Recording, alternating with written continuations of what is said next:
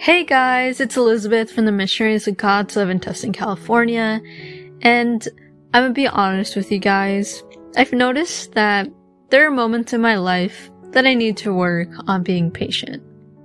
For example, sometimes I really want something and I get impatient and I want things to just happen as quickly as possible, like please happen right now. Or a lot of the times I face challenges and I just wish for a quick solution. And honestly, a lot of the times we are impatient.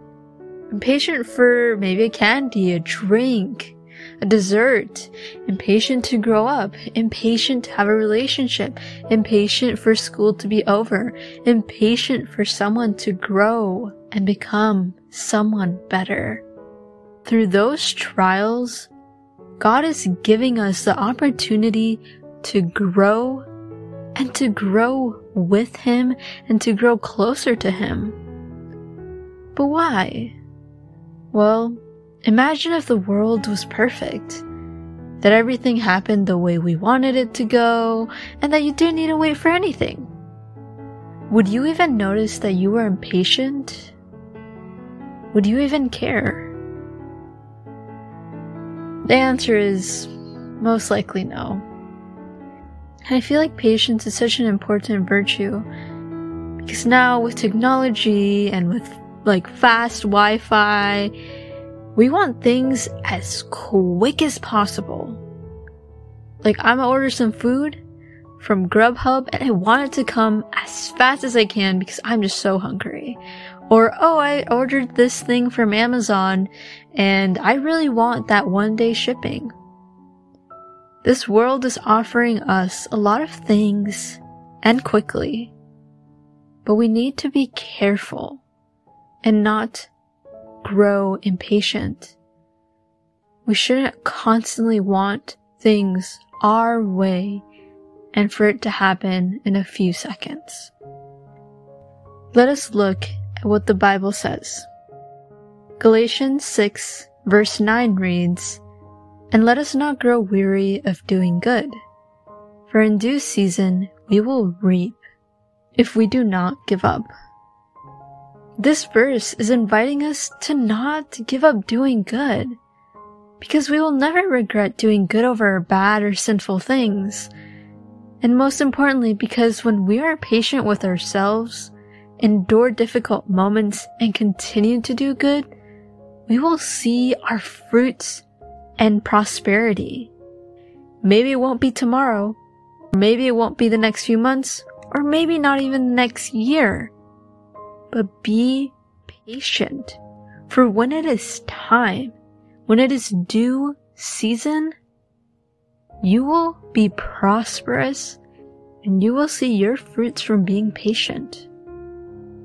Romans 8 verse 25 reads, But if we hope for what we do not see, we wait for it with patience. A lot of the times we want something that maybe we just can't even see happening right now. Like, how will that ever happen? I want this person to change, or want that to change in my life. I wish this or that but we can't see it ever happening. But Romans 8 verse 25 is inviting us that we need to work on being patient and trust in God and the results will come. Psalm 37 verses 7 through 9 reads, Be still before the Lord and wait patiently for him. Do not fret when people succeed in their ways, when they carry out their wicked schemes. Refrain from anger and turn from wrath. Do not fret. It leads only to evil. For those who are evil will be destroyed.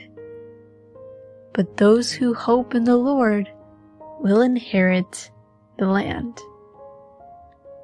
Sometimes we see people who are just really successful in worldly things, and we possibly might feel even envious towards them. Like, why doesn't that happen to me? I've been trying so hard for so long.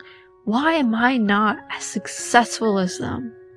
But Psalm 37 reminds us that again, we need to be patient because yeah, others might be more successful than us, but it might not be for the right reasons. They may be successful because they only want to fulfill their wants and desires.